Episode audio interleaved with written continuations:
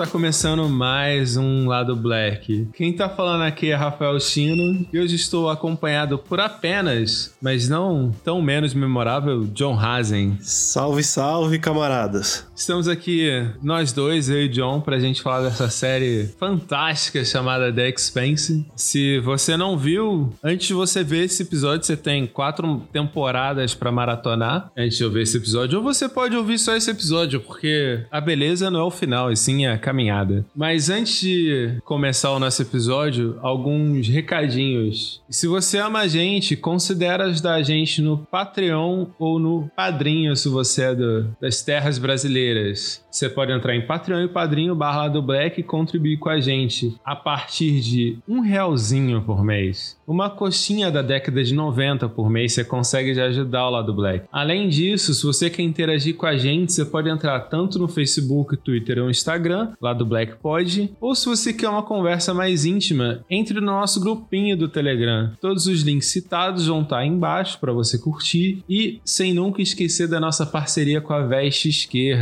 Ouvinte do lado Black tem 10% de desconto. Vá lá, entra no site da Veste Esquerda, pegue sua camisa revolucionária e insira o código lado Black para ganhar 10% de desconto. Você ajuda a Veste Esquerda, você se ajuda com uma camisa maravilhosa e você nos ajuda também. E é isso. Então, um recadinho que ficou faltando e estou dando aqui agora. Dia 26 de setembro, sábado agora, vai ter a live dos 100 episódios. Se você olhou aí no seu feed, tá vendo que esse é o 99? Então, o próximo vai ser especial, vai ser a nossa live. Então, confere nas nossas redes, tem todo o material lá, tem um forms para você participar com a gente. É, marca aí nossa agenda em tudo quanto é canto. Vai ser dia 26 às 16 horas, beleza? Bom episódio, galera.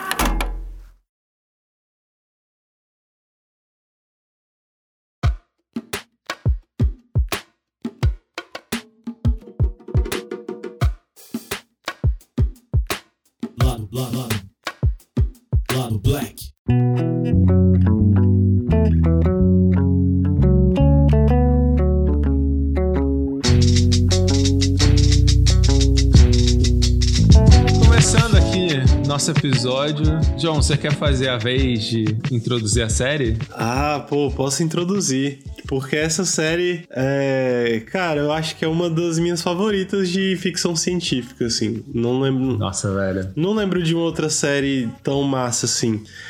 Porque The Expanse é uma série que fala sobre um futuro, alguns séculos à nossa frente, né? Em que a humanidade se espalhou pelo sistema solar e a gente tem colônias em vários planetas e em vários lo locais é, em toda a volta do Sol, em toda a órbita do Sol. É, e aí a humanidade tem espaçonaves que viajam em termos de dias, semanas, né? Alguns meses no máximo, por todo o sistema solar. E. É, só que é um futuro que é, tipo, um, um, futuro extremamente capitalista, assim, né? Então, é um futuro em que a boa parte dessa colonização é controlada por grandes empresas que são baseadas na Terra ou em Marte, que são os dois principais polos que são é, baseadas na Terra ou em Marte, que são os dois principais polos da humanidade no sistema solar, né? A Terra, que é o, o, o berço da nossa civilização, e tem tipo umas 30 bilhões de pessoas. A maioria delas não tem emprego e vive do tipo de um sistema de seguridade social do governo. É, e Marte, que tem uma população bem menor, que agora eu não vou lembrar, não tô lembrando quanto, quanto é, mas que tem uma população bem menor, só que é totalmente investida no projeto de terraformar o planeta. É, além disso, uma outra facção que é importante no, no, universo de The Expanse são os Belters, que é o, a população que vive no cinturão de asteroides, de onde a Terra e Marte tiram os recursos mais preciosos que, que alimentam a civilização, né? Que são água, acho que é principalmente água, né? Assim que eles falam em Expanse porque a água tá, uhum. tá, tá, sendo usada no projeto de terraformar Marte. E além disso, a água é. Assim, água e oxigênio, na verdade, são os dois recursos mais preciosos dentro do, do universo, assim, né? Porque todo o esforço de colonização depende de manter um suprimento constante disso, assim. Então, é, esses recursos são tirados principalmente do cinturão, é, que do cinturão de asteroides que tem entre Marte e Júpiter. É, e, é, e, é, e essa mineração é feita por essas grandes empresas que exploram o trabalho de milhões de pessoas que vivem espalhadas pelas estações espaciais do cinturão. E é mais ou menos nesse universo que a gente vai acompanhando a, a jornada, né? É... As aventuras do barulho. As aventuras do barulho do capitão do capitão James Holden e, so, e a tripulação da Rocinante viajando pelo espaço sideral. É engraçado que a primeira vez que a gente. Acho que, salvo engano, a série começa quase que com isso, quando ela mostra o, o James Holden ainda na, na Canterbury. Uhum. Que é uma nave coletora de gelo que coleta gelos enormes. É, tipo, são umas naves cargueiro, né? Que viajam pelo cinturão, é, uhum. quebrando asteroides em pedaços pequenos de gelo e levando eles para serem processados por essas grandes empresas, assim. Agora, uma, uma dúvida que eu tive, na verdade. Você assistindo, você teve a noção de que os marcianos eles talvez fossem uma civilização capitalista coletivista, meio bizarra. É um negócio meio assim, total. Porque eles com certeza são capitalistas, né? Tipo, é uma sociedade, além de tudo, mega militarista também, né? É, mas tem o lance do projeto comum, né? Tipo, esse é um tema que é muito recorrente na série, que é de como a Terra, o povo da Terra perdeu o propósito, né? Tipo assim, ninguém mais precisa, a maior parte das pessoas não precisa trabalhar, apesar delas viverem em condições bem precárias, assim, né? Mas é porque elas não têm emprego e, assim, se cria essa ideologia em Marte, né? De que as pessoas da Terra são preguiçosas e vivem de... É, da seguridade social é, enquanto em Marte eles precisam, todo mundo precisa se esforçar em nome desse projeto coletivo, que é terraformar o planeta, assim. Então acho que tem um lance bem coletivista nesse sentido de deles construírem uma nacionalidade em torno de um, de um trabalho comum, assim, né? Aham. Uhum. É isso que foi uma das coisas que. Assim, para quem tá se arriscando a ouvir esse episódio sem ver a série, uma das primeiras coisas que me chamou a atenção na série foi a complexidade política que é envolvida. Tipo, a impressão que eu tenho é que ela é uma, é uma série de ficção científica, a narrativa é, é toda toda pautada pela política e a ficção é como se fosse um, um, É só um tema, é só um. Vamos dizer assim. Um acessório, mas não que seja menor, saca? Sim, total. Concordo completamente, assim, porque realmente, tipo, o, o dá para perceber que o objetivo. E, e os livros são meio assim também. Tipo, eu tô lendo o livro ainda, né? Mas pelo que eu li até agora, dá para ver que, tipo, o objetivo da parada não é falar sobre a tecnologia, né? Tipo, o objetivo dele não é ficar explicando tanto assim quanto as coisas funcionam, apesar dele até dar uma explicada. Dele, e eu acho que é, a autora é uma mulher, na verdade, que usa um pseudônimo. Ah, é? Mas deixa eu checar essa informação, depois eu, eu confirmo. Mas. É, como eu ia dizendo, a, a tecnologia aparece meio que como um pano de fundo, assim, mas é o pano de fundo que dá sentido para as coisas. Uhum. Então, tipo, é, como as distâncias no sistema solar são muito grandes, a comunicação e o transporte sofrem um, uma dificuldade, assim, né? E isso, se, e isso se transmite na história. Dá para ver isso. Isso tem efeitos na história, sabe? O fato das coisas serem, o fato das coisas serem muito longe, o, o tempo que demora para uma para uma é para alguém ter que receber informação tomar uma decisão e responder. Esse tempo é, é uma coisa que eles que o, os autores usam para construir um plot em torno. É, então eu acho muito legal porque eles usam a tecnologia na construção do mundo. E aí eles contam uma história dentro desse mundo. Uma história que faz sentido a partir daquelas regras.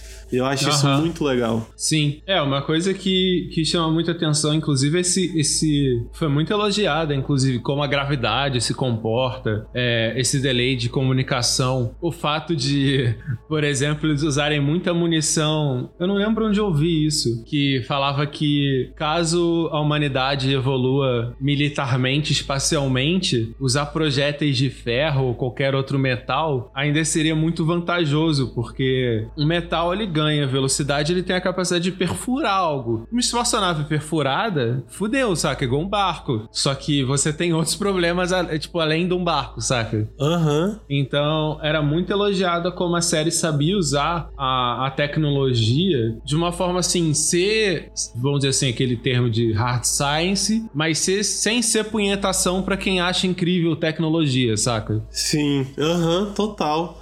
É, eu acabei de olhar aqui é, não é uma mulher que escreveu, mas são dois caras.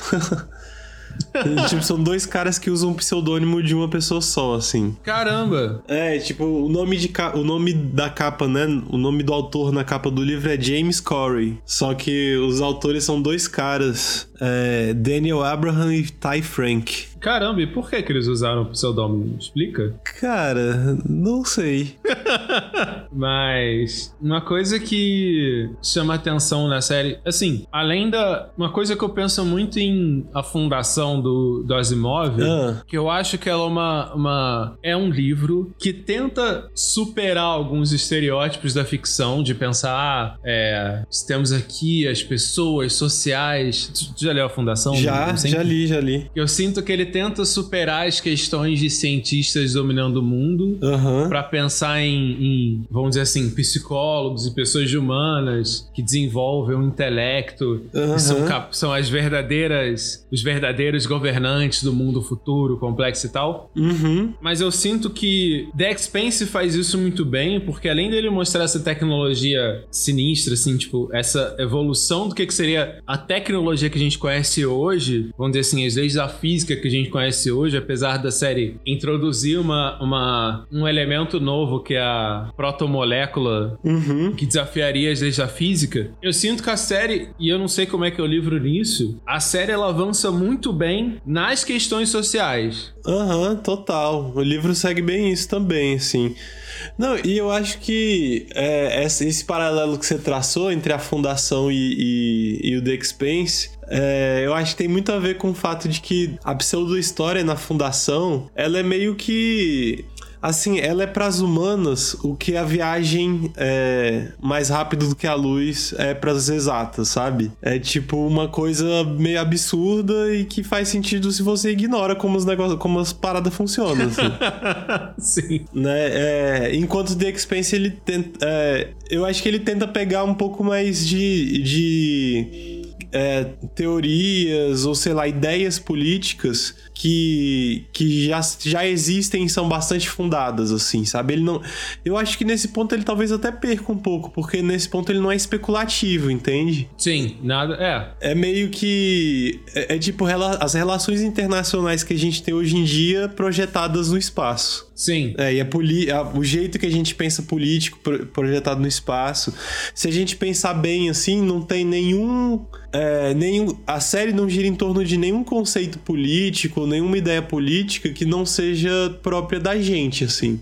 Uhum. É, e ela faz isso muito bem, assim, ela consegue desenvolver muito bem esses temas, e nesse sentido é, não tem o que criticar, né? Porque ficção científica acaba sendo um pouco isso também, né? Você fazer um comentário sobre o nosso mundo é, a partir de um cenário especulativo.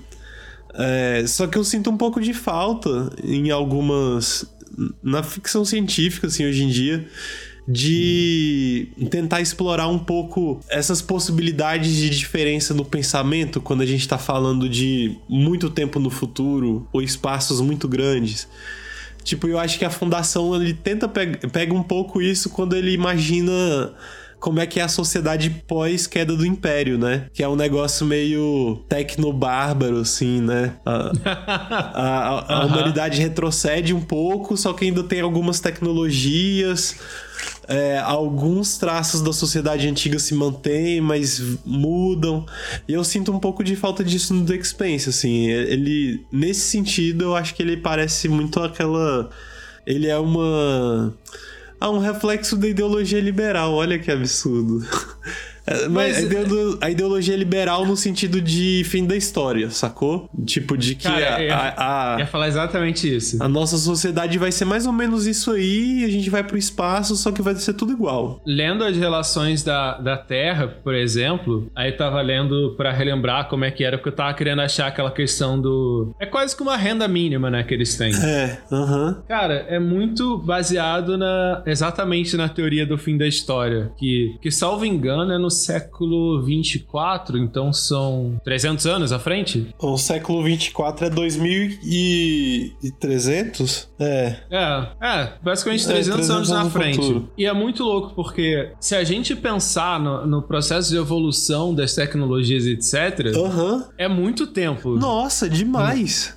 Aham. Tipo, se The Expanse fosse em 2100, é o tipo de série que não seria nada irrealista, saca? Pela, pela ambição que ela tem, porque ela tá trabalhando no cinto, a colonização do cinturão de asteroides ainda. Tipo, você não vai ouvir na série, por exemplo, colonização de Plutão, saca? É. A gente tá. E, e se você tá perdido em geografia galáctica, o cinturão de asteroides, salvo engano, é um pouquinho depois de Marte. Isso, é, é, ve... é entre Marte e Júpiter. Entre Marte e Júpiter. Então eles estão começando a colonizar as luas de Júpiter, salvo engano. Sim, é exatamente. E eu acho que tem, tipo, alguma coisa funcionando em Saturno, mas é tipo uma parada bem é, tipo uns satélites, umas coisas assim. É, tipo, a colonização tá avançando para essa, essas áreas. Então pensar que The Expanse poderia acontecer 100 anos, mas eu acho que talvez os autores tenham pensado assim, cara, não vão, não, não vão pecar, fazer o pecado dos Jetsons, tá ligado? Sim. De falar que é 2000 e, é e vão botar bem lá pra frente. Pois é, mas eu acho que por isso acaba sendo um pouco, é, sei lá, pouco, pouco verossímil. Não verossímil, né? Porque é muito verossímil verossímil. É justamente isso. Parece muito próximo da gente. Mas ao mesmo tempo, algumas coisas são tipo: pensar em todo um projeto de fazer uma colônia em Marte habitada que vira uma nação, ao mesmo tempo, uma evolução histórica muito grande, né, velho? Ah, cara, mas é porque eu penso assim: tipo, pensa só o tanto que as nossas formas de organização política mudaram é, de 100 anos pra cá, assim. Sim. Ou, Sim. ou de 150 anos pra cá. E, e tipo assim, e a, e a, velocidade da mudança tá se acelerando, sacou? Uhum. Então não faz sentido que daqui a 300 anos a gente seja igual. Tipo assim, a, basicamente a única diferença que tem é tipo que eles têm uma, uma, medicina melhor, só que eles fazem com a medicina deles o que a gente que gostaria de fazer com a nossa, assim, né? Não tem nada é, fora do que a gente imaginaria, assim. É, fora do que a gente reconheceria. E o, o motor, né? Que é o, o Epstein, Epstein Engine, o motor Epstein. Uhum. Que é tipo um motor meio mágico que nunca é explicado, que consegue criar acelerações de vários Gs, né? E os Gs meio que são uma a, a medida padrão de aceleração, assim, no, no The Expense que é uma, uma coisa que eu fui descobrir por causa da série. Exatamente, eles trabalham tão forte essa questão das limitações humanas que eles medem a, a meio que a velocidade por Gs. Então, uhum. Gs são aquela. Ah, esqueci agora. É, G seria o equivalente a uma gravidade. É porque eu acho que uma coisa que vale muito a pena explicar no The Expanse é como eles respeitam a gravidade, assim, eles têm um lance de muito de respeitar as leis da física na história. Uhum. Então, é, tem uma questão que a, a, acaba pegando em todas as ficções científicas que existem, que é como você vai fazer as gravações dentro de uma nave espacial no espaço, é, sendo que não tem gravidade, mas você não tem orçamento para fazer isso, né? Porque, tipo, gravar, fingir que não tem gravidade no set é uma parada muito cara e que uhum. antigamente nem era possível. Então, tipo assim, até então a ficção científica simplesmente ignorou isso e a gente fingia que em todas as naves espaciais da ficção científica tem um campo antigravidade, né? que seria, tipo, a maior invenção da Terra em milênios, sabe? Exatamente, porque, tipo assim, enquanto a, a, a Enterprise está lá flutuando pelo espaço, não tem gravidade prendendo eles no chão. Por que, que eles não estão flutuando? Só que não, não tinha tecnologia nem orçamento para fazer isso, né? É, The Expanse meio que lida com isso porque eles criam essa ideia de que as naves no futuro é, são capazes de acelerar a uma aceleração bem maior do que a aceleração da gravidade da Terra. Então, tipo assim, um G seria uma, uma aceleração igual à, à, aceleração da gravidade aqui. Então, a aceleração da gravidade na Terra é mais ou menos 10 metros por segundo. Então, se uma nave acelerar a 10 metros por segundo numa direção e você estiver dentro dessa nave, você vai ser empurrado na direção do chão dela, é, ou na direção contrária em que ela tá indo, né? É, uma força, né, equivalente a esses 10 metros por segundo. Então, tipo, você sentiria como se tivesse numa gravidade da Terra. Então, meio que a, a forma que eles têm no The Expanse de simular a gravidade é pela aceleração da nave. É, e então, tipo, quando eles dizem que a nave tem uma aceleração de 1G, significa que eles conseguem é, andar no chão da nave é, como se estivessem andando na Terra. E aí, se ela acelerar mais, ela atinge velocidades de 2, 3, 5, 15G. E aí, quanto maior essa, essa aceleração, maior a sensação de peso que as pessoas têm dentro delas. Então isso é massa, porque quando a nave está fazendo manobras e está acelerando numa direção ou na outra, as pessoas são empurradas na direção contrária. E se essa aceleração for feita muito rápido, as pessoas podem desmaiar e até morrer. É, porque eu tava vendo, lendo sobre isso, quando você tá sofrendo essa aceleração, o seu corpo começa a sentir essa aceleração. Então, por exemplo, existem técnicas de, de como você deve se colocar na cadeira de um, seja de uma nave, seja de um avião, por exemplo. Quando um piloto tenta alcançar a velocidade do som, ele tem que usar essas técnicas porque seu sangue também tá, tá sofrendo ação. Então você começa, salvo engano, a perder sangue nas pernas e seu sangue começa a querer acumular nas partes de trás, saca? Uhum. Então, se você não tem treinamento, isso é muito da hora como é mostrado na série, que a, a Vassalara, uhum. como ela, como ela não tem treinamento, vamos dizer assim, militar ou treinamento para viagens espaciais, ela praticamente chega perto de morrer, saca? Uhum. Por, por conta desses efeitos de aceleração. Enquanto a Bob, que tem todo um treinamento, ela consegue sobreviver a muito mais que aquilo, porque exatamente porque é bizarro como a postura que você tem que tomar na cadeira e as técnicas de respiração ajudam você a controlar. Uhum. Eu não lembro, eu acho que o recorde é de 23 Gs que o ser humano já conseguiu. Caraca. É, pra, acho que para alguém, para as pessoas conseguirem imaginar um pouco melhor isso, é só pensar tipo naquelas naqueles brinquedos de parque de diversão que ficam girando assim, que é em, que enquanto ele vai girando, ou então tipo aquela cadeira de testes da NASA, né, que os astronautas têm que entrar que é tipo uma cabinezinha que vai girando cada vez mais rápido. E quando ela vai acelerando, o seu corpo vai sendo empurrado para trás por causa da inércia. E aí, quanto mais rápido ela vai, maior é essa força que você sente empurrando o seu corpo para trás. E é que nem o Chino falou, né? As, as, suas, é, as suas células do sangue também estão sofrendo isso. O seu sangue vai sendo empurrado para a parte de trás do corpo. É, e, e aí, tipo, a pessoa pode perder a consciência tal, desmaiar.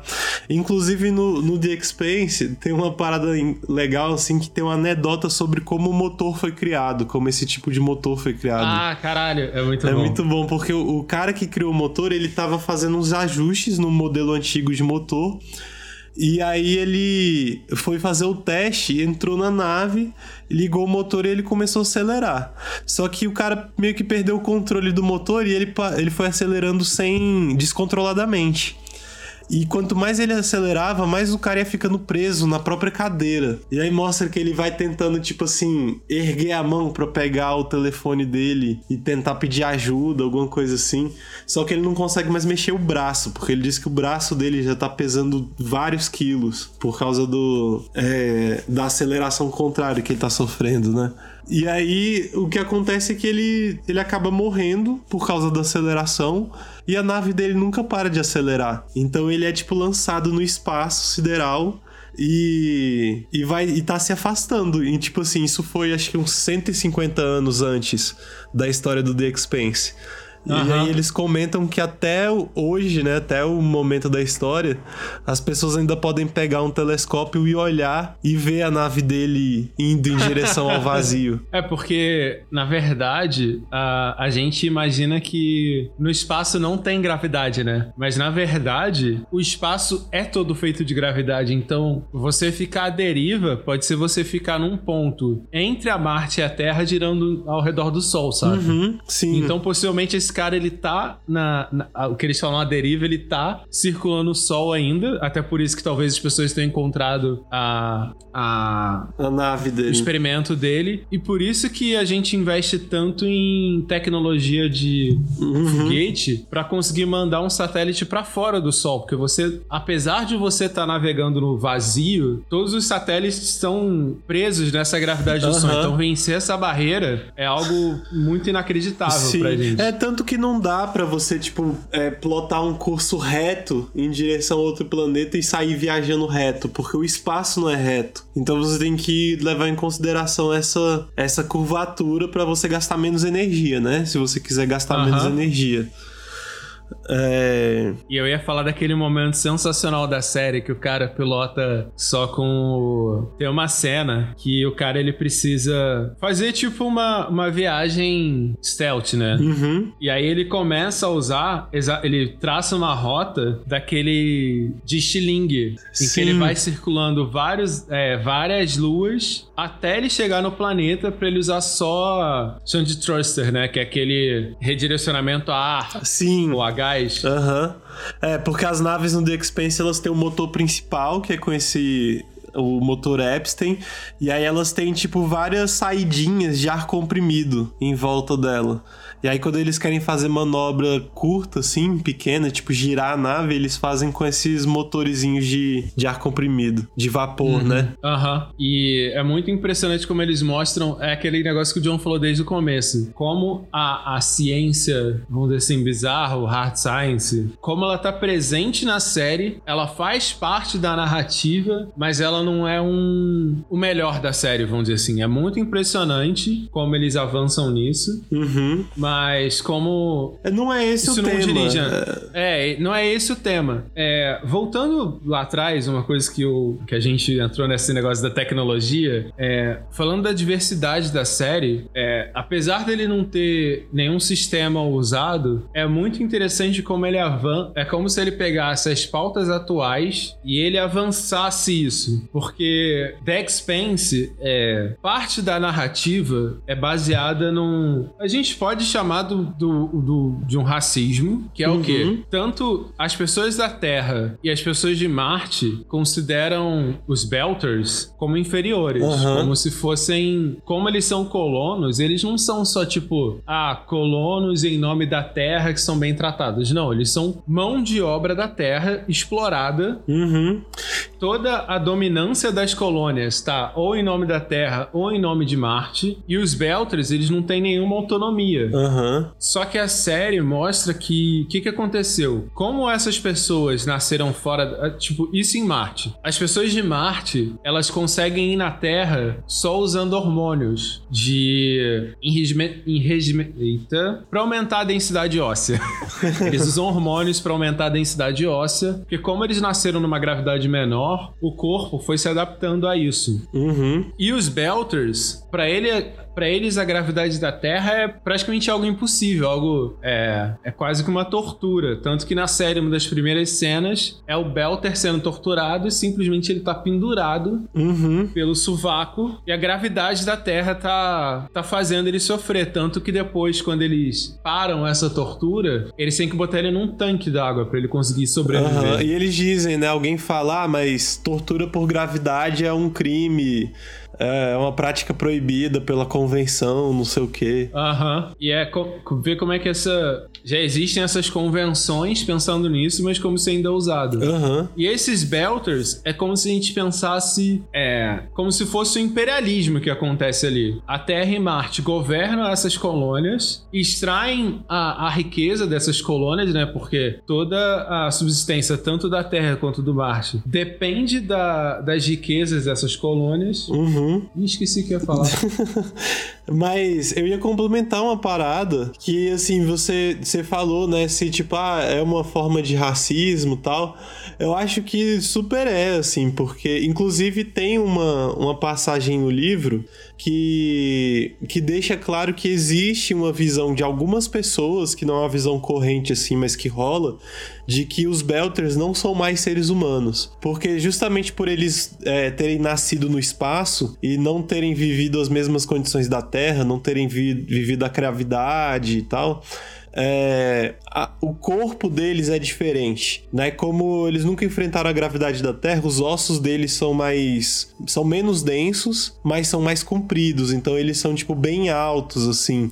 E aí tem uma série de, de coisas que, do ponto de vista da Terra, são deformações no corpo, assim, né? Tipo, as pessoas terem alguns discos da coluna colados, umas coisas do tipo, assim. Mas que, na verdade, meio que são adaptações do corpo humano a viver no, no espaço, viver na microgravidade. Uhum. É, e aí esse lance do, do imperialismo, é, eu acho que super faz sentido porque o lance é que quem controla os meios de produção, que é ali em The Expense, são as naves é, as naves, o combustível, né? Tipo, todo o equipamento que necessário para fazer mineração. Água. O sistema de. Ah, é, isso é uma coisa bem importante também, porque as colônias, elas são. Parece que boa parte delas é controladas ou pelo menos administradas por empresas privadas, né? É, no livro, acho que isso mostra. aparece melhor do que até, na sé até do que na série.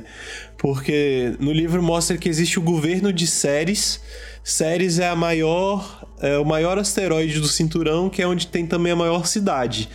É um asteroide que foi todo é, ele foi todo minerado por dentro, assim, então tem vários túneis. E aí eles colocaram o asteroide inteiro para girar. Então, por dentro dele, as pessoas conseguem ter um, um certo nível de gravidade, assim, de impressão de gravidade. Aham. Uhum. E aí no livro mostra que Ceres tem um governo, uma administração civil, mas a polícia é privada. E além disso, tem, tipo, várias, é, várias agências de segurança que, que atuam ao lado da polícia, assim. Então é um futuro totalmente meio que uma distopia liberal, assim, né? Em que você tem grandes empresas que controlam a política, que controlam a, a econom, toda a economia. Isso até é uma coisa que tem uma tensão num certo ponto da série, em que tem uma tensão entre o governo e uma dessas grandes empresas, né? É, mas assim, a princípio, durante toda a história, são essas grandes empresas que são os agentes da, da exploração no cinturão de asteroides. E a população que trabalha lá é, não é dona das. não é dona das. É, dos projetos de mineração e serve só como força de trabalho para alimentar principalmente a Terra e Marte. E isso fica muito evidente porque os Belters, apesar de serem os maiores produtores de água e oxigênio no, no sistema solar, são os únicos que têm que pagar por isso de fato, né? Uhum. E tanto que boa parte da clandestinidade do que seria a ação, vamos dizer assim, clandestina na, na série é de ladrões de água e controle dos portos, que é onde deve acontecer contrabando, desvio. Uhum. E é bizarro, porque apesar de, como o John falou, os Belters serem os produtores de água e ar, um dos, uma das maiores problemáticas que é mostrada na série é do abastecimento de água e da filtragem de ar, de ter ar de qualidade. Uhum. Então, vez e meia acontece todo um problema de filtragem de ar, que deixa um monte de gente doente, uhum. que é muito parecido com o que acontece exatamente em colônias. É. Que apesar de toda a riqueza ser retirada de lá, eles vivem em situações precárias, uhum. sabe? Inclusive, essa cena aí que tem o, o cara é, que tem o, o lance com filtro de ar, eles dizem que o, o dono do, da empresa que cuida dos filtros de ar é, não estava fazendo a manutenção para não ter que gastar dinheiro com isso. Aí deixou crescer um mofo bizarro lá dentro. Uhum. É, e aí, nesse cenário de opressão, é que a gente tem a terceira facção né, da série. Porque a gente tem a Terra, que é representada pelas Nações Unidas. A gente tem Marte, que é uma colônia que se tornou independente da Terra. E a terceira facção é a OPA, que é a Aliança dos Planetas Externos. Isso. É, que na verdade é uma, é uma grande coalizão de vários grupos diferentes que lutam pela autonomia do, dos Belters dentro do cinturão. É, e, então ela é muito parecida, por exemplo, com a Frente de Libertação Nacional Argelina, ou com al algumas outras experiências que já rolaram por aí de é, coalizões de grupos de resistência que se formaram contra um, um governo imperialista externo, assim, né? Então é bem interessante porque tem uma diversidade enorme de posições dentro da UPA. Tem desde alguns caras que são mais institucionalistas, que querem meio que formar um estado belter e tem também tipo uns anarcoterroristas muito doidos que só querem tipo vingança pelas décadas de exploração. Cara, isso é, isso é muito é muito incrível porque a OPA, a, a impressão que eu tive é que ela é claramente tipo uma tentativa de mostrar como seria um, um movimento anarquista espacial, sabe? Aham, uhum, total. Tanto que a letra que eles mais usam é o A do OPA. É, aquele A na bola. Aham. Uhum. Então, e é o que o John falou, tipo, tem, tem todas essas facções e é muito interessante porque a criminalização dessas facções se dá muito pelo existir delas, não por, tipo, em nenhum momento é citado quais crimes a OPA em si fez. Tanto que é sempre uma discussão, as pessoas não têm medo de falar, algumas pessoas não têm medo de falar que são da OPA, mas ao mesmo tempo, algumas facções são claramente criminalizadas por ações terroristas. Uhum. Saca? Mas pro pessoal da Terra, a OPA em si é um órgão terrorista. Sim. É, mas isso é, é, é, legal ter essa complexidade, né? Porque mostra bem como, no final das contas, a diferença entre um terrorista e um lutador pela liberdade é para quem você pergunta, né? Exato. Mas é interessante que depois de. Porque a série ela é dividida em arcos. É, primeiro tem a questão da descoberta da protomolécula. Depois tem eles tentando destruir a protomolécula molécula descobrir quem estava financiando os experimentos, porque na série existe esse, esse experimento em um dos asteroides e depois num segundo. Tudo isso por uma empresa privada, que é a do Jean-Pierre Small. Uhum. Eu acho que talvez valha dar uma. Tipo, dar uma introduçãozinha de, dos primeiros acontecimentos da série, né? Eu acho que a gente comentou no começo do episódio que a série começa com a gente acompanhando o James Holden, né? Que era o oficial executivo da Canterbury, uma nave de, de mineração de gelo. Daí o que acontece é que Canterbury recebe um chamado, tipo um chamado de socorro de uma nave que tá presa num, num ponto meio isolado do espaço, assim. Aí tem toda uma discussão se eles vão responder ou não o chamado, e eles acabam respondendo. E... É porque. Uhum. Perdão interromper, porque tem uma lei que determina que se você receber um chamado, independente se você é uma instituição privada ou não, você tem que atender esse chamado. Uhum. E aí, tipo, tem um, uma pressão, né, em cima do capitão de não, porra, não vamos atender essa parada, a gente já tá em cima do prazo, não sei o quê. E é o próprio Holden que insiste que não, a gente tem que seguir a regra. E ele até registra no sistema da nave que eles receberam um chamado. E aí, se eles não respondessem, eles iam ser responsabilizados por isso, né? Então eles acabam sendo forçados a, a, a, prestar socorro. Só que eles chegam lá e descobrem que era de fato, como o capitão é, imaginava, uma, uma armadilha. E, e aí acaba que a Canterbury é explodida tal. É, e, e, a partir daí começa toda uma. É, todo meio que uma, uma, uma história meio que de fuga, né? Do James Holden e da, da, da tripulação. Porque eles são resgatados. É, eles acabam se salvando da, da explosão da Canterbury. São resgatados por uma, por uma nave militar marciana. E essa, essa nave também é atacada e destruída. E aí eles fogem numa nave que eles. numa nave meio que de apoio dos militares, que, se chama, que eles rebatizam de Rocinante que vai ser a nave em que eles vão viajar pelo, pelo sistema solar, meio que tentando limpar o nome deles, né? Porque eles vão ser acusados. É, tanto, eles vão ser acusados de, de ter. de estar envolvidos na destruição das duas naves, né? Já que eles estavam nos, nas duas situações e sobreviveram. Só que é interessante que esse incidente da Canterbury ter sido destruída, ela inicia toda uma. Ela dá início a toda uma sequência de acontecimentos políticos é, que vão levando, que podem levar uma guerra entre a Terra e Marte, porque é, a Canterbury era um, um, cargueiro de água e essa água ia chegar em Ceres e como a, a nave foi destruída, a, o suprimento de água da estação espacial tá, tá prejudicado. E isso pode significar tipo a morte de milhões de pessoas.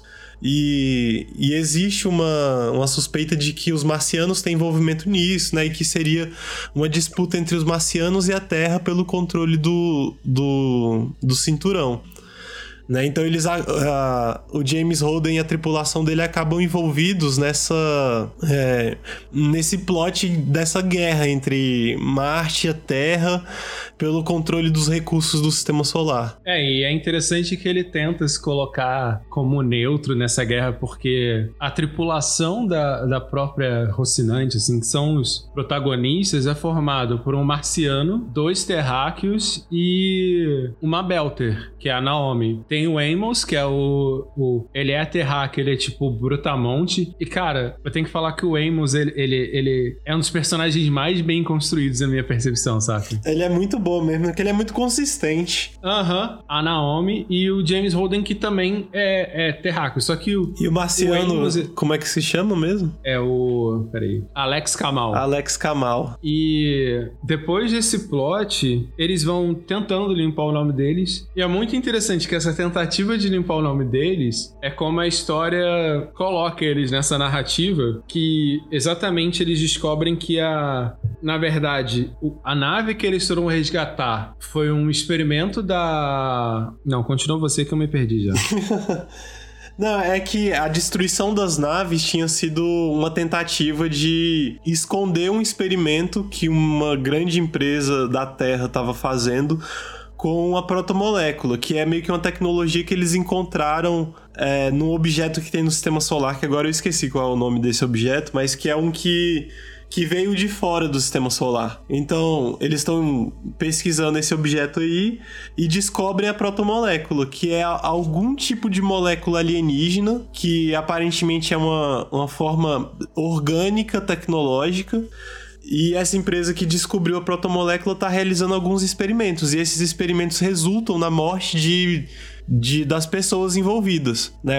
A primeira fase do experimento foi com uma... É, é, foi na base Eros, né? No Eros foi depois. Ah, acho que a gente não precisa entrar tanto nesses detalhes, assim, da história, é, né? acho que é em Eros. É um asteroide, um asteroide colônia que é tomado pela protomolécula, a primeira, primeira, primeiro experimento. Uhum. Enfim, eu acho que o que é importante dessa história toda é que a protomolécula é uma nova tecnologia que pode acabar com o equilíbrio equilíbrio de poder entre a Terra e Marte. Porque a Terra, apesar de ter muito mais gente, e isso talvez seja até um pouco uma, uma falha, assim, da série, assim, porque a Terra tem muito mais gente do que Marte. É tipo 30 bilhões contra 1 bilhão, alguma coisa assim. Mas existe um equilíbrio de poder militar, porque é, Marte, por alguma razão, simplesmente tem os melhores cientistas e é muito mais avançado, assim. Ah, eu acho que é aquilo explicado até na própria série. Como Marte tinha um propósito, pode ter acontecido uma espécie de fuga de intelectos. Aham. Uhum. É. Porque como a Terra tava meio uhum. estagnada, e esse papo, e Marte tinha um propósito, as pessoas foram para Marte e foram exatamente essas pessoas, vamos dizer assim, mais audaciosas, É, sabe? tem essa vibe mesmo na série, né? De que os marcianos são todos engenheiros, cientistas tal. É, então rola um equilíbrio de poder entre a Terra e Marte no controle do sistema solar. E a protomolécula é uma arma que pode acabar com esse equilíbrio. Então a empresa que está desenvolvendo isso, ela meio que está jogando com os dois lados é, para ver quem, com, de que forma ela vai lucrar mais vendendo arma para os dois e ao mesmo tempo ela está usando pessoas inocentes como cobaias para os testes da, da, arma. É bem uma alusão à, à, tecnologia nuclear, né? Se você pensar bem. É, é bem parecido. Tem várias coisas coisas parecidas mesmo. Aham. Só que o interessante da, da, da protomolécula é que ela, ela tem um poder meio de. Ela se alimenta de energia, mas ela também consegue ser usada de uma maneira meio simbiótica com outros seres. Aham. E ela desenvolve uma espécie de. É como se ela, por natureza, desenvolvesse uma espécie de inteligência coletiva. Aham, ela vai absorvendo formas de vida em torno dela, né? Isso, só que imagina que uma dessas espécies é um híbrido de humano que é extremamente poderoso, que ele consegue sobreviver no espaço, ele é mais forte e tal. Uhum. E é como se esse processo de simbiose fosse controlado para criar um super soldado, que é um cara que ele pode ficar no espaço, tem não precisa de uma de uma roupa, eles chamam de vac suit, né, mas tipo, uma roupa que sobrevive ao vácuo e tal. Ele tem uma super força. Então, o projeto militar é tentar controlar essa tecnologia, que ela é extremamente contagiosa Uhum. na sua absorção de pessoas. Então, tipo, qualquer pessoa que toque tecnicamente está contaminada e ela vai ser absorvida uma hora ou outra. E ela, é, e ela é contagiosa, né? Você fica um é tempo contagiosa. contaminado e depois passa por outras pessoas. Exato. E depois disso, ela vai tomando esses lugares e, e integrando nessa espécie de inteligência coletiva que tem o propósito de criar um portal. Aham. é, cara, é porque na verdade eu não sei como é que está nos livros, porque eu não li todos ainda.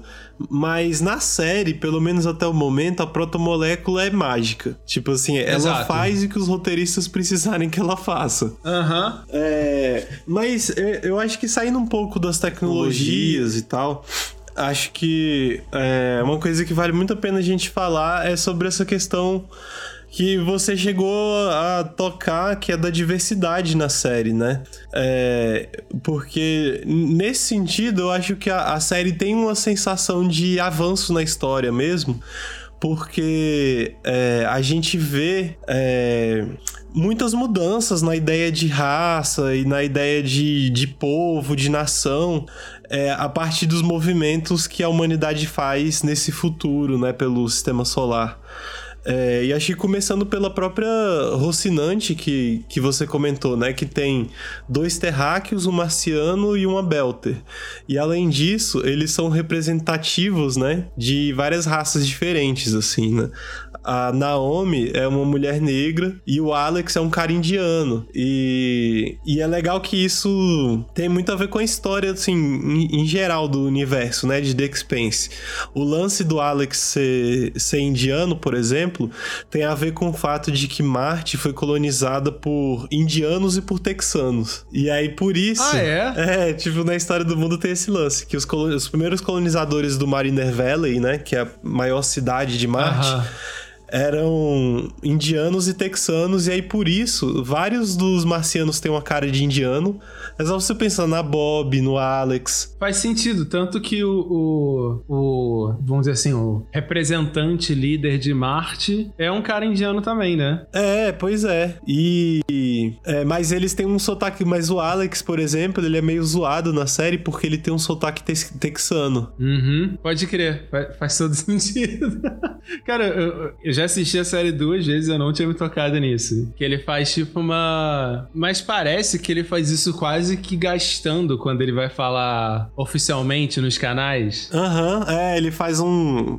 Tem um sotaquezinho meio engraçado, né? Aham, que ele faz toda vez que ele vai comentar. Sempre que ele vai fazer uma chamada oficial, ele faz uma voz meio narrador de jogo de futebol, saca? Americana. Aham. Mas isso você tava comentando, e é interessante porque essas questões, por exemplo, ela avança tanto nas questões de raça e etnia, porque, por exemplo, a mulher mais bizarra de poder da série inteira é a Vassalahara, que é uma. que eu não sei se eu estou falando certo, talvez não, me perdoem, mas que ela também é uma mulher indiana, né? Aham. E diversos caras em cargos de poder são homens negros, que tem o Fred Johnson, que é um cara negro, e o comandante da, da Marinha Espacial da Terra também é um cara negro. O Gilles Pierre Mal, que é o cara que é o ma- maior empresário vamos dizer assim, o antagonista da série. Salvo engano, ele é Eu sei que ele é de origem asiática, mas eu não tenho certeza se é de origem japonesa.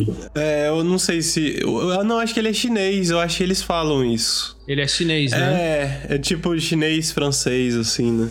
Aham. Então, a série, ela é recheada dessas, dessa diversidade ética, apesar de ainda ter muitos caras brancos em posições de poder. Uhum. Por exemplo, o antecessor da Vassalahara era um cara branco, o cara que tenta dar uma... O cara que... Os dois caras que sucedem ela, né? Porque aquele cara que é acusado de corrupção também era um cara branco. Aham. E ela só se torna... Eu sei a posição, chefe executiva da ONU. Secretária-geral? Secretária-geral da ONU. Ela só se torna secretária depois de passar dois caras brancos e tal. Então, a série ela tem essa diversidade étnica e também de gênero, o que é importante dizer. E não só num, num, em ter mulheres em posições de poder, como também ter, por exemplo, o marido da Avassalahara, ele é quase como um cara do lar. É, não mostra ele... Acho que na quarta temporada que isso ficou... que mudou o ator, eu achei um pouco estranho estranho. Sério? Mas mudou pelo menos ator? até a terceira temporada. Mudou, Hã? né? Caraca, eu não Mudou, tinha reparado. Mas até a terceira temporada, ele era muito demon... Tipo, o, o, perso... o ator, ele incorporava muito essa questão de ser um cara do lar. É um cara que ele era como se fosse uma pessoa da casa dedicada até confortava a Salahara, saca? Aham. Então, a série ela avança não só em questões de, de raça, como também em questões de gênero. Como se essas questões de fato tivessem avançado. Uhum. E uma coisa que é interessante também que a gente estava comentando para falar um pouquinho mais dos personagens, um personagem que também é uma quebra de, de, de acho que é de estereótipo, vamos dizer assim, é o próprio Amos, porque ele é amigo da Naomi, é, em determinado momento da série, o Holden e a Naomi têm um caso romântico, o Holden tem medo que o Amos goste da Naomi pela relação dos dois, mas eles têm só uma relação de amizade. O Amos E, é a... muito engra... e a Naomi. E Isso é muito interessante, porque o Amos, ele, ele, ele parece ser uma pessoa muito bem resolvida com essas questões. E, salvo engano, dá a entender que ele é bi, né? Não lembro por quê. Eu não lembro, tem uma hora que um cara canta ele e ele fala que não tá afim do cara, mas ele não nega que ele pegaria, saca? Um negócio assim. Que é aquele cara do. Eu tive essa impressão, aquele cara da, da câmera da quarta temporada. Ah, sim, é, rola, um, rola uma tensão meio curiosa ali mesmo, verdade. Aham. E ele parece ser um cara muito bem resolvido com as coisas dele. E é muito engraçado que o, o, o Holden chega pro Amos e fala assim: Ah, sei lá o quê. É muito engraçado que o Amos dá uma resposta assim: Tipo, cara, se- eu até comia, mas não tem interesse nenhum amoroso nela, saca? É, tipo, ele fala, ah, é, tô de boa com elas. Pegaria? Pegaria. Mas, como parece que ela não quer, então tô de boa. É, tô de boa, gente. É só brother só. Porque o Amos, ele tem uma admira... é, é muito interessante como ele tem uma admiração pela Naomi. Então, tudo que a Naomi pede, ele faz, mas não é porque ele. É como se ela fosse um guia moral pra ele. Uhum. Ele, a insegurança do Amos tá toda pautada numa, num medo que ele tem dele não ter muitos limites morais, vamos dizer assim. Tipo, cara, se ele tiver que matar alguém, ele mata, foda-se. Uhum. É, Se ele tiver que. ele fala isso sempre, né? Que ele tá procurando alguém que saiba qualquer coisa certa se fazer. É, porque a, a, a percepção que dá na série é que o Amos teve uma infância muito tensa, que ele. A infância dele, de, certa, de certo modo, foi traumática. Ele saiu da Terra, não tem vontade nenhuma de voltar. E na Naomi, ele encontrou meio que esse guia moral. Então, ela sempre que ela fala, ele obedece. Uhum. E, cara, é que você falou, é muito interessante como na série inteira a, a personalidade dele é constante, apesar dele se questionar sobre essas questões muitas vezes. Como ele, ele muda e repensa as atitudes quando ele começa a meio que aprender a se relacionar com outras pessoas. Então ele tem uma relação com o Holden também de, de admiração. Uma hora até rola um, um conflito que meio que ele define o Holden como o guia moral dele mais que a Naomi, e ele fica confuso. Ele tem uma relação muito da hora com Alex Kamal. Ele tem uma relação da hora com o cientista que tá atrás da filha, que quer vingança, saca? E ele meio que fala assim: Ô, pô, se tu quiser ir nesse caminho, vai, mas não recomendo muito, não. É muito interessante como, como ele é uma quebra de estereótipo do Brutamonte, saca? Aham. Uhum. Sim, é, e depois ele tem, lá na. Eu acho que na última temporada que passou, ele tem um, um envolvimento romântico com a mina, né? Que também é bem. É... Ah, eu acho que foge um pouco assim também do, do esperado, né? Aham. Uhum. Porque é muito. É muito. Parece muito uma relação normal, saca? Tipo, velho, eles sentem tesão um no outro e descobrem, olha, a gente se gosta. Uhum. Saca? Não é aquela coisa assim, ai, primeiro eles vão trocando uns olhares. É, um desenvolvimento bem natural. Eles não, não, eles fodem, acham da hora e depois eles começam a gostar um do outro. É isso. E é uma coisa. E é até bem trágico na série, porque no fim ele tem que matar. Ele chega a matar ela, não é? É ele que atira. Não lembro, não tô lembrado. Acho que é, acho que é ele que atira. Porque. Ah, isso que eu queria falar uma hora. Que a série, ela parte depois. O que eu achei interessante também, que ela mostra como a questão do imperialismo é muito. lembra muito as questões da Terra, porque depois de um ponto da série, eles têm esse portal que é mágico, que transporta ele para umas infinidades de mundo. E eu fiquei com o cu na mão quando eu soube o plot da quarta temporada, que eu falei, pronto, estragou. Fica horrível. E eu gostei da quarta temporada. A quarta temporada Por... é a que tem a nova Terra, né? É, que tem a nova Terra. Por quê? É, a OPA, ela se transforma numa espécie de poder. Ela, ela exerce um poder agora, vamos dizer assim, meio que respeitado pela Terra. Ela vira tipo um estado, né? É, ela vira tipo um estado. Mas ao mesmo tempo, a Terra e, a, e Marte ainda tem um, um, ainda tem um poderio. Elas ainda são as superpotências, saca? A OPA ela só é reconhecida. Sim. Mas ela ainda não é uma superpotência. E aí essa, esse portal, ele cria portais para diversos mundos, só que ninguém quer deixar ninguém passar. Só que os Belters, eles são, cara, eu não tenho nada a perder, tô me fudendo aqui. Eu vou é explorar esses planetas que estão aí. É, e ainda tem a parada de todo mundo achar, eles não querem deixar a gente pra lá porque eles querem eles mesmos explorarem os planetas, né? Sim, sim. E aí os Belters, como eles são, vamos dizer assim, mais autônomos, alguns vão, se estabelecem e a Terra manda uma espécie de. É muito interessante porque ele lembra muito agentes da, da CIA em países da América é, desestabilizando governos. Só que é um cara completamente homicida. E é muito interessante como mostra como eles não são nem donos da, da, dos meios de produção, como também não é dado a eles o direito nem de estabelecer qualquer governo independente onde for, saca? Nem se existir uma nova terra, eles vão ter direito de estabelecer esse novo. Esse, esse, essa nova forma de sociedade, saca? Uhum. Então acho que nesse ponto a série avança muito um debate exatamente sobre como o poderio militar define até como é que vão ser as relações fora, fora do que seria os limites estabelecidos, saca? Aham, uhum, boto fé. É. Ah, tem, cara, uma parada que eu gosto muito, assim, no The Expanse é como eles têm muita atenção aos detalhes, sabe? Tipo, alguns detalhes que meio que dão riqueza assim pro universo. Tipo, tem um detalhezinho que tem no livro assim, que eu achei excepcional, que é que eles dizem que os Belters eles têm um, um, lance na cultura deles que é de eles têm muitos gestos que são gestos com as mãos e gestos amplos assim tal que ele fala que são gestos que são que dá para você reconhecer e entender quando a pessoa faz enquanto tá usando um, um traje espacial. Caramba! E, cara, e esse tipo de coisa, assim, que eu acho que dá muita riqueza pra, pra quando você tá construindo o mundo, que é tentar dar esses traços culturais, assim, né? Aham. Uhum. Porque, cara, uma das coisas que mais me chamou a atenção na Terra foi como existe a linguagem Belter e existe uma espécie de. de que, que se torna quase que. me lembra muito uma língua crioula.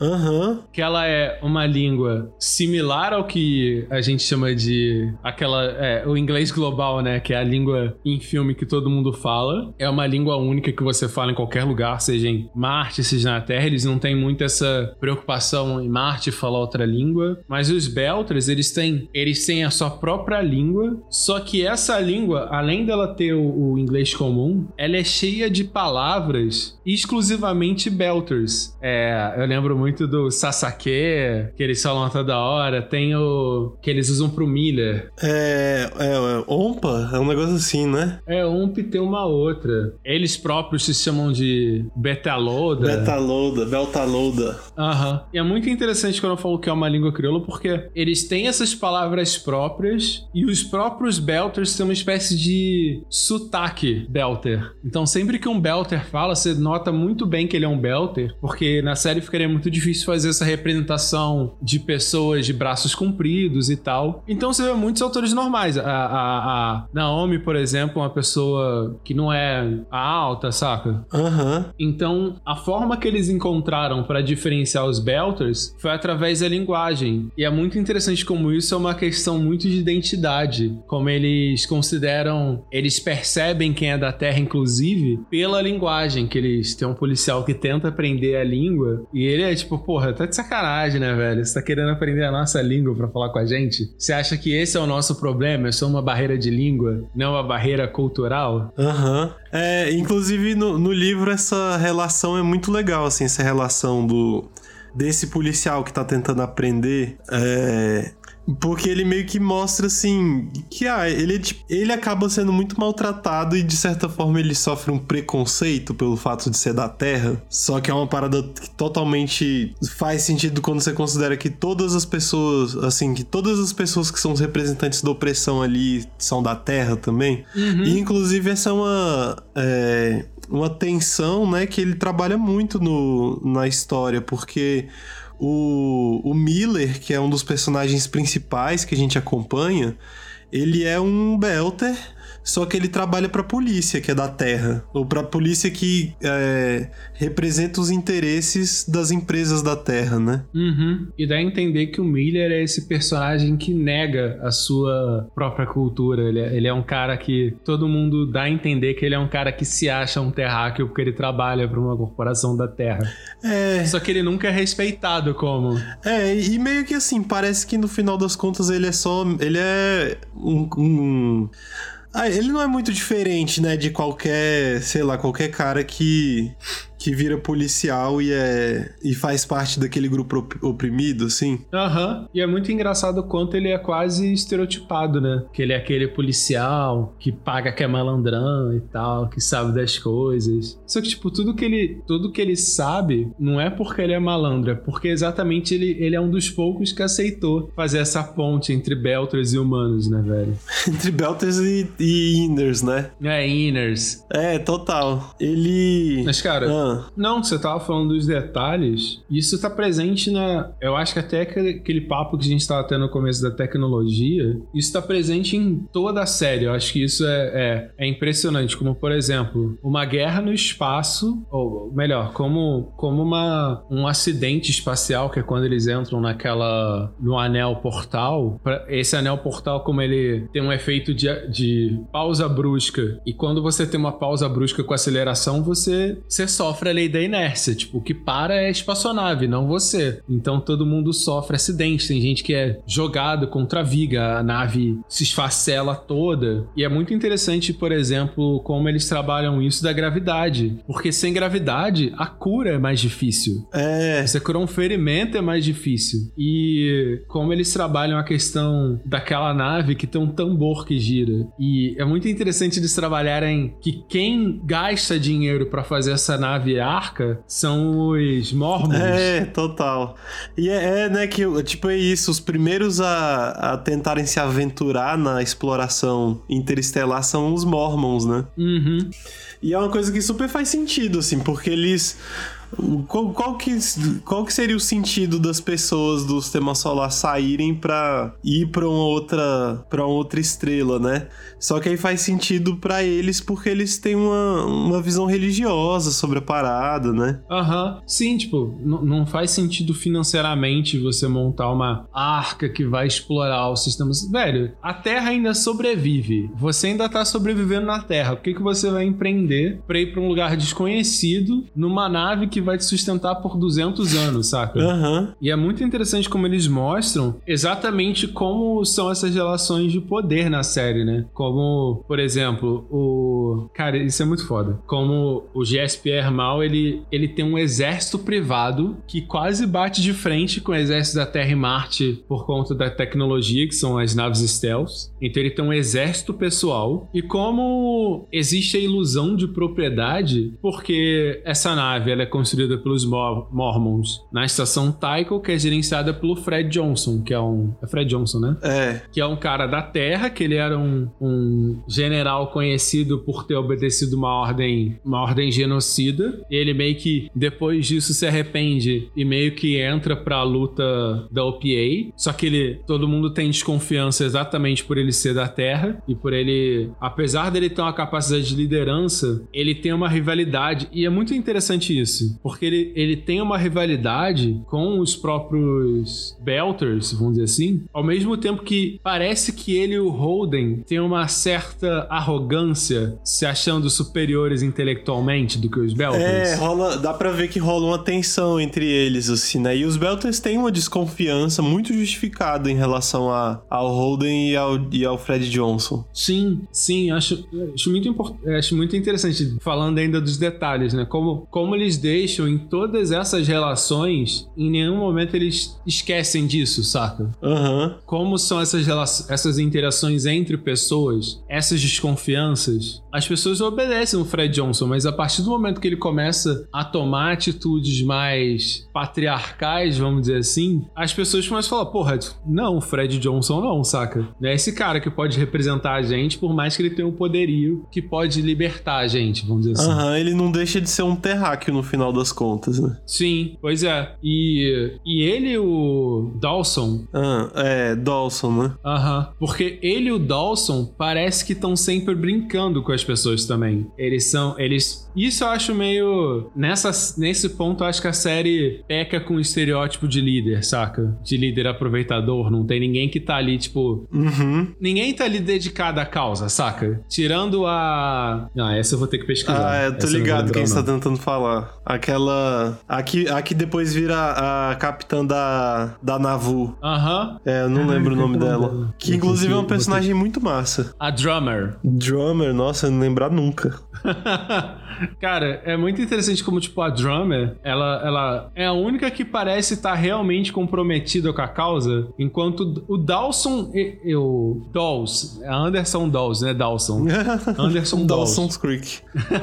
Eu acho ele comprometido na causa, mas a percepção que eu tenho é que ele ainda tem a percepção que ele tem que manipular as pessoas pra fazerem as coisas dar certo. Ele não confia Sim. é, na, que ele, ele, ele, ele trabalha num limiar da ilegalidade, saca? Aham, E o Fred é só patriarcal só. total. É...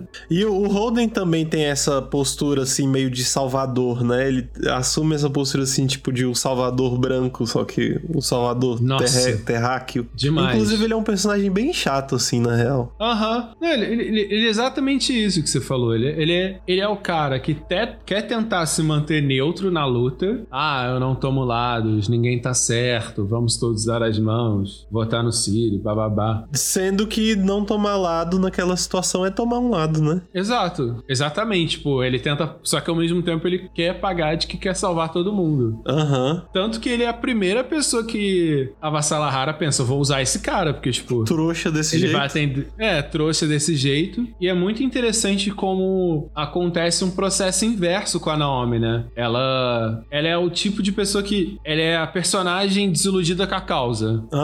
Ela era da causa, ela se desiludiu com a causa, foi trabalhar, tentar se virar na vida. Só que em determinado momento ela reganha confiança na causa, só que ela perde porque ela é usada de novo. Aham. Então, só que, tipo, no primeiro momento ela é meio que uma rebelde, só que quando ela ganha destaque, ela se sente meio que usada e tal. Ela, ela, é uma pessoa que perdeu a confiança na, na luta que eles estão travando. Enquanto a Drummer não, a Drummer ela tá ali firme e forte, e quando ela descobre que estão usando ela, ela fica mais puta ainda e fala assim: vão tudo tomar no cu. Aham. Ela tenta sempre assumir o protagonista, que pra ela a causa é muito importante. Sim. E, cara, isso é, isso é muito. É muito da hora na série, como ele mostra esses envolvimentos dos personagens com as questões políticas da série, né? Tipo, tem a Bob, que é a militar que se vê envolvida na trama e ela é. Ela acreditava na causa, ela se vê traída e ela meio que fala assim: não, Marte é maior do que o próprio estado de Marte, então eu vou fazer de tudo pra salvar. Marte, sabe? Mas é muito doido, né? Como no final, assim, lá pra quarta temporada, quando se descobrem que existem outros planetas que podem ser explorados, outros planetas que já são iguais à Terra, parece que o ímpeto dos marcianos meio que dá uma morrida, né? Aham. E aí, porque não faz tanto sentido. Pra que que eles vão terraformar Marte se eles podem simplesmente ir pra outro planeta que seja igual à Terra, né?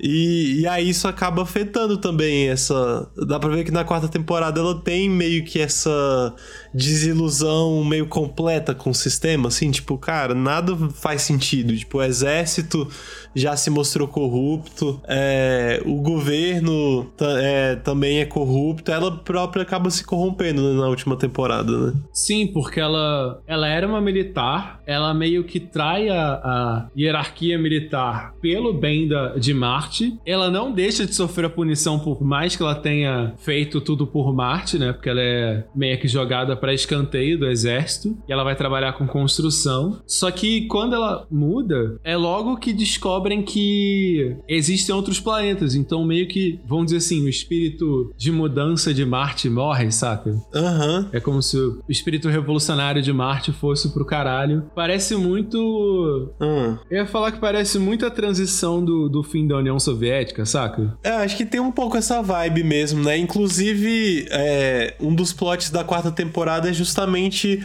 é, uma, uma rede de criminosos que tá tra- traficando, né? Tá contrabandeando é, equipamentos antigos do, das Forças Armadas de Marte. Aham. Né? Então tem tudo a ver com esse cenário pós-Guerra Fria, assim. É, que é meio tipo ah, uma sensação meio que de desesperança no ar, né? Pois é. De perda de sentido. É, porque se você pensar bem, a própria. Apesar da gente ter comentado que Marte seria um, um regime capitalista também, ele tem essa, essa motivação coletivista, saca? Muito forte. Aham. Só que quando esse. E quando esse. Vamos falar gol em comum. O que? Esse objetivo? Esse objetivo em Ih, comum. rapaz, o cara foi alfabetizado em inglês. que eu fiz intercâmbio.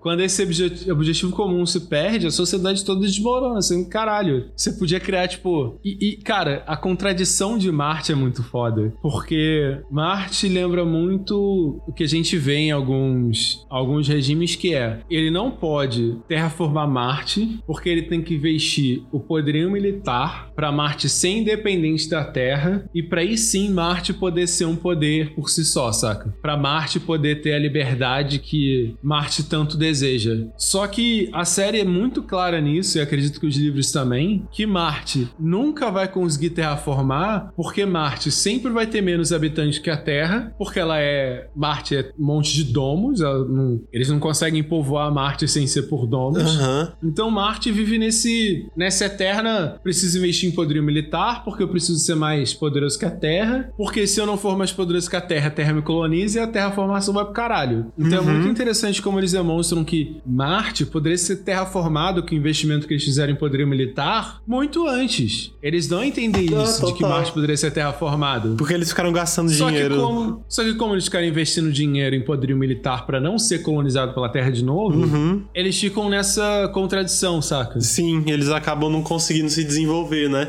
O que também tem muito a ver com a história da União Soviética, né? sim, sim, o próprio, o próprio Stalin falava isso. Ele falava que ele não podia dar seguimento a, ao projeto de diminuição do Estado, que é um projeto do comunismo. Você faz um Estado, depois você dissolve ele quando você consegue a. a- quando você transforma as relações dentro do Estado. Aham. Só que ele falava que ele não podia, que ele tinha que aumentar o Estado naquele momento por conta da guerra, da guerra imperialista que ele estava sofrendo. Aham. Sim. Então ele acaba sempre indo no caminho oposto do que ele pretendia por conta de estar no cenário de guerra. Uhum.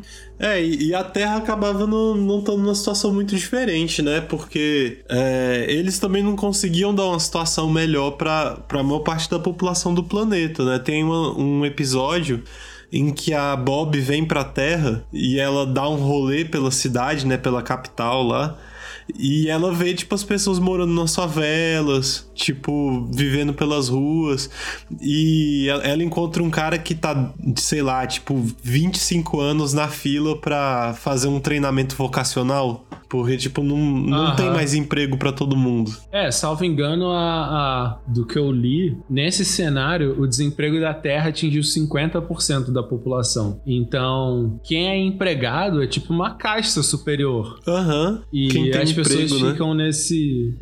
O resto das pessoas vivem numa extrema pobreza, elas não morrem de fome, é o que eu dei a entender, mas ao mesmo tempo, elas não vivem uma condição boa, porque elas têm essa renda mínima e elas tentam sobreviver num, num num, planeta que tá detonado, saca? A Terra, ela tem... É muito interessante isso, como a Terra, ela já sofre efeitos de poluição, a, a própria sede da ONU fica perto de uma mureta que tá embarreirando a água, saca? Porque parece que os níveis de água subiram acima do, das praias, saca? Uhum. Das cidades. Sim, rolou um aumento do nível da água, assim, né? Aham. Então, como a Terra vive um, um certo cataclisma climático, saca? Aham. Sofre os efeitos da, do aumento da temperatura e tal. Só que ela não consegue criar uma transformação de fato, saca? Porque, por exemplo, o Neil deGrasse Tyson que fala isso. Fala, cara, se a gente tem dinheiro pra terraformar um planeta, por que, que a gente não terraforma a Terra, saca?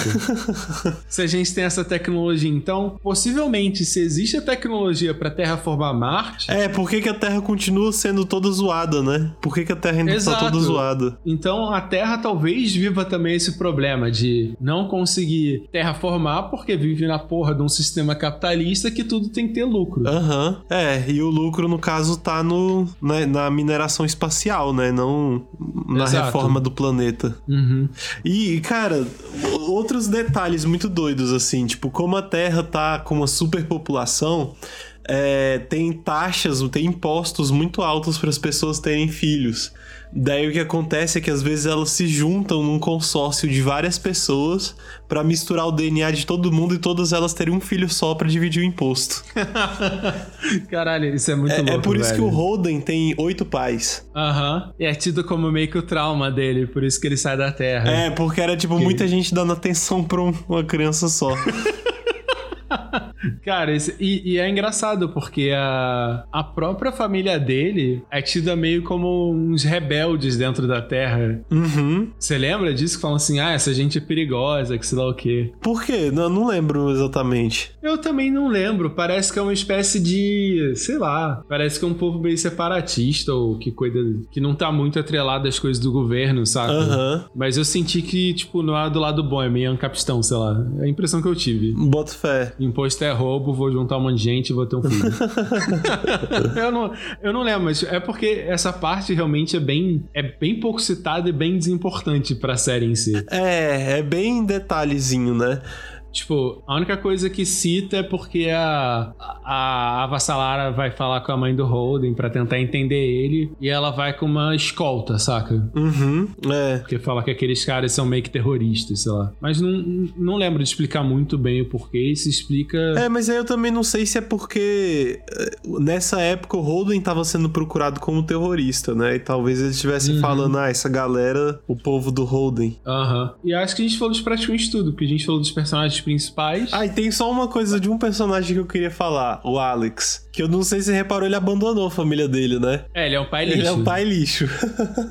o cara ele foi embora e tipo assim, aí a mulher dele falou: "Ah, não quero mais saber de você". Aí ele: "Ah, beleza". Não tava mesmo querendo voltar. Cara, é, é ele, ele, ele é o tipo de personagem que a impressão que dá é que ele não queria ter uma, tipo, ele não queria ter uma família, a, a, a tipo, a vontade dele era outra. Já que ele teve, ele amava pra caralho a família dele. Aham. Uhum. Só que ele ficou dividido sentido, porque a fita dele era outra, era Dar rolê. ser um piloto. Ser É muito uma fantasia masculina, né? Me, me falaram. Esse lance É, de vai tipo- abandonar a família e viver aventuras pelo espaço. É, e engraçado que ele é um piloto. A impressão que dá, cita na série que ele é um piloto meio que de segunda linha, saca? Ele não é um piloto de uma nave militar, ele é um piloto militar, mas de uma parte É meio logística. meio logística. Sim. E se você, se você não sabe numa empresa, logística é um setor desmerecido.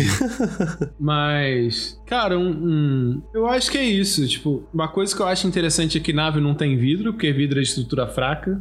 É, e além disso, não precisa, né? Você não vai ficar olhando pelo retrovisor da, da nave. Exato. É tipo, ela tem câmera Exato. lá de fora, tem um monte de sensor. É, é, acho que isso que é muito interessante na série. Ela quebra estereótipos, tanto de. Eu acho que a série, o que me chamou a atenção na série é que ela me impressiona em diversos clichês de ficção científica, saca? Aham. Ela pega essas coisas que são dadas. Tipo, cara, se você vê uma ficção científica com vidro, ninguém vai se importar, saca? Acho que 99% das ficções científicas, É.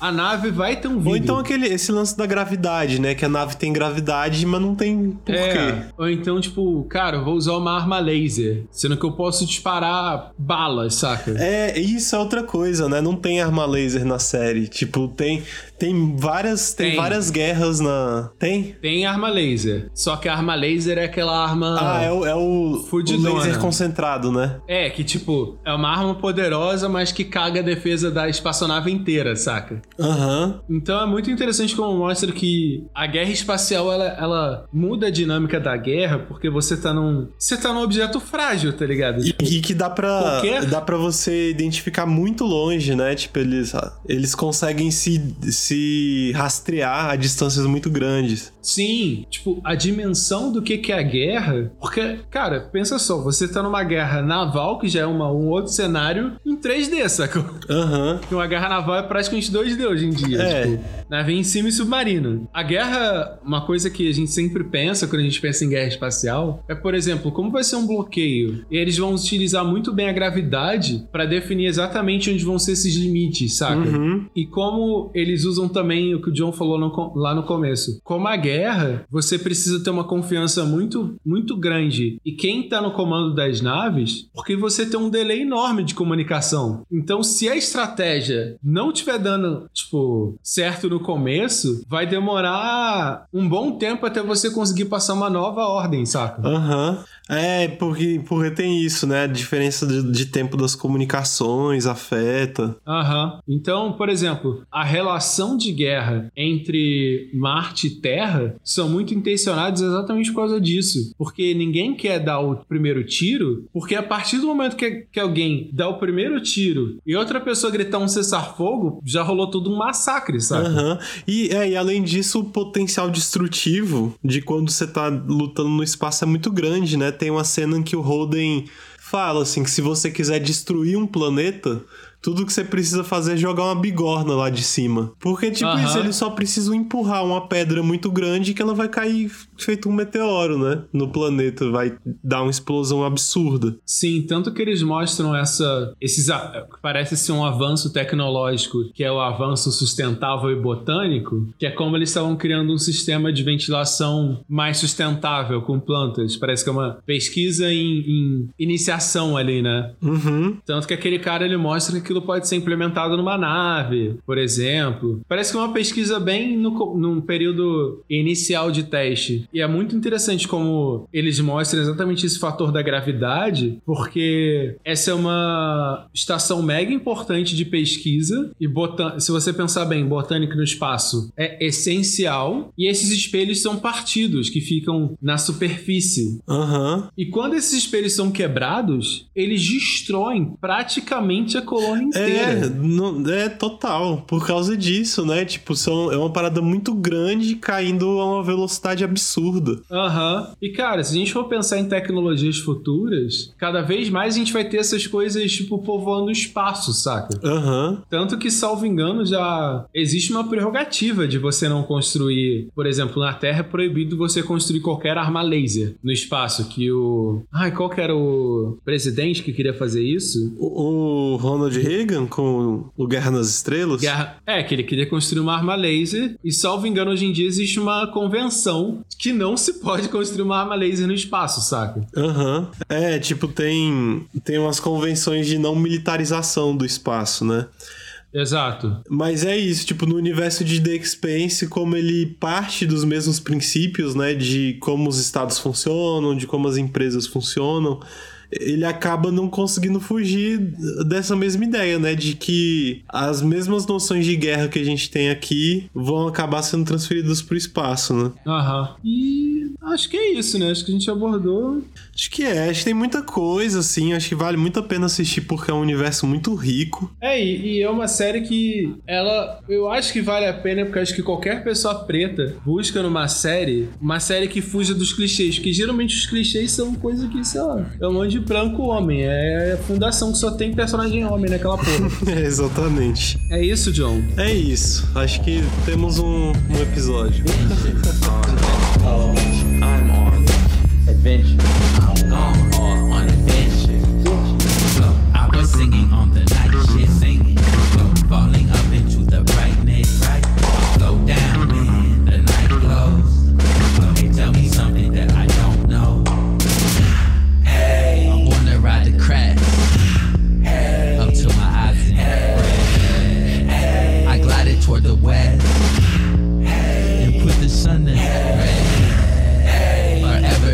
thing.